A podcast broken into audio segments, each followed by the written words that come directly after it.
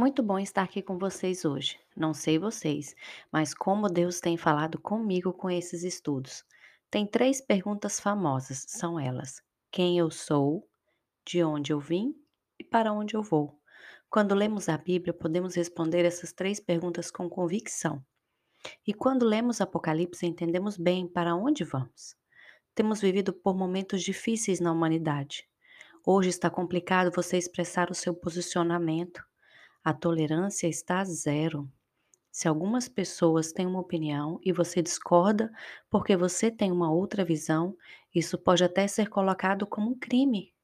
Quando lemos Mateus 24, estamos vendo o nosso tempo, que foi escrito há dois mil anos atrás. As pessoas não amam mais. O eu vem em primeiro lugar. Não temos visto durante esse estudo, nós temos visto né, durante esse estudo que o Senhor sempre guarda os seus, dando livramento e proteção. O capítulo 12 inicia uma nova fase da parte do Apocalipse. Antes de começar essa lição, devemos relembrar resumidamente o que já passou. O primeiro capítulo serve de introdução ao livro, apresentando Jesus Cristo como a fonte desta revelação e como o Senhor é eterno e poderoso. Os capítulos 2 e 3 contêm as cartas às sete igrejas da Ásia.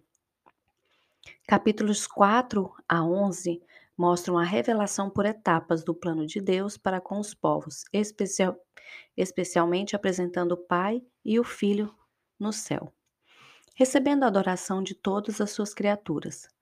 No capítulo 4 e 5, os sete selos. Nos capítulos 6 a 8, com intervalo de consolo, no capítulo 7. As trombetas, as sete trombetas, capítulo 8 a 11, com intervalo nos capítulos 10 e 11. A sétima trombeta encerra a revelação do ministério de Deus, com grande celebração da vitória dos servos do Senhor. O resto desse livro é uma sequência ampliada dos detalhes dessa vitória. Não apresenta uma nova sequência de acontecimentos, e sim uma vista mais próxima do que já foi revelado nos capítulos anteriores. O capítulo 12 mostra o poder dos servos de Deus sobre o diabo. Ele tenta de várias maneiras derrotar os fiéis, mas não consegue.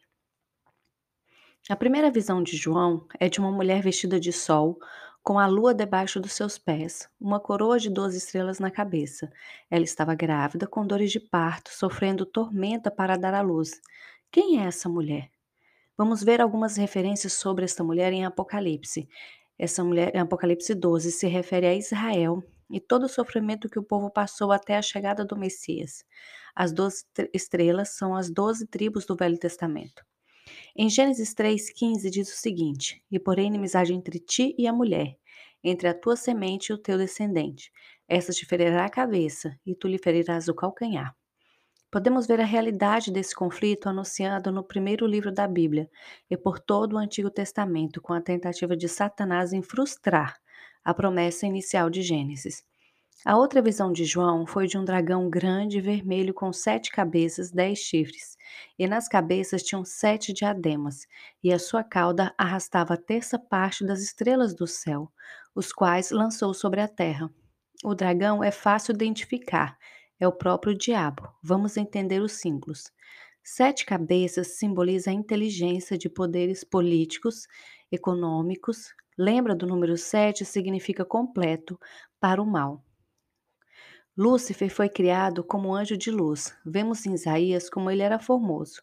Dez chifres fala de poder. Alguns interpretam com os dez reinos que vão se levantar contra Israel nos finais dos tempos. Quando estudamos sobre os deuses daquela época, vemos que o chifre falava de poder. E quanto mais chifre, mais poder. Lembrando que o número 10 na Bíblia fala de aprovação, tribulação, privação. Não podemos inter interpretar essa visão como algo literal. As sete diademas vemos que não são coroas, mas diademas. Fala que ele vai tentar reinar, mas somente Jesus tem a coroa. Do verso 7 a 12 fala da guerra no céu, quando Lúcifer se rebelou e levou até essa parte dos anjos. Nos versos 13 a 17 fala da perseguição que Israel é, perseguição de Israel fala de um tempo de tempos e metade de um tempo, que se refere a três anos e meio de grande tribulação e do cuidado de Deus mesmo no deserto. A serpente arrajou da sua boca atrás da mulher como um rio. O diabo não alcança a mulher e, em desespero, ele lança água da sua boca através, atrás dela. A figura de enchentes para representar ameaças e perseguições e castigos era comum no Velho Testamento. Isaías falou sobre o dilúvio de açoite.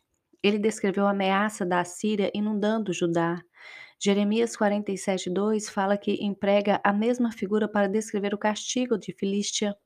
Daniel profetizou sobre a destruição de Jerusalém, dizendo que seu fim será no dilúvio. Naum usou a mesma linguagem quando falou da destruição de Nínive.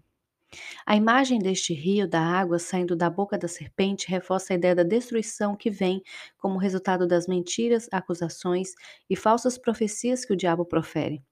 O que sai da boca de Satanás, desde a primeira vez que nós o encontramos nas Escrituras, tem o propósito de destruir as pessoas que o ouvem.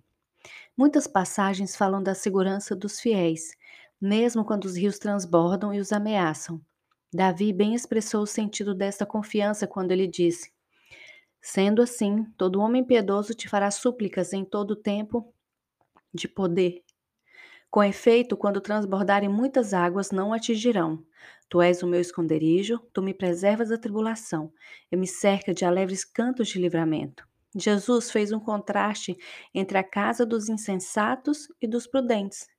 As duas enfrentam a mesma ameaça de rios transportantes, mas somente a casa dos prudentes que resiste. Como não conseguiu destruir a mulher, o diabo vem atrás dos seus descendentes, que somos nós, que guardamos o mandamento de Deus e tem a testemunha de Jesus. Mas nos próximos capítulos vamos ver a proteção de Deus para os descendentes da mulher. Como é bom ver a proteção de Deus, saber que somos guardados por Ele, mesmo com tantas dificuldades. Se olharmos direto, direito, podemos ver a sua mão protetora. Vou ficando por aqui. Espero vocês para juntos estudarmos amanhã o capítulo 13.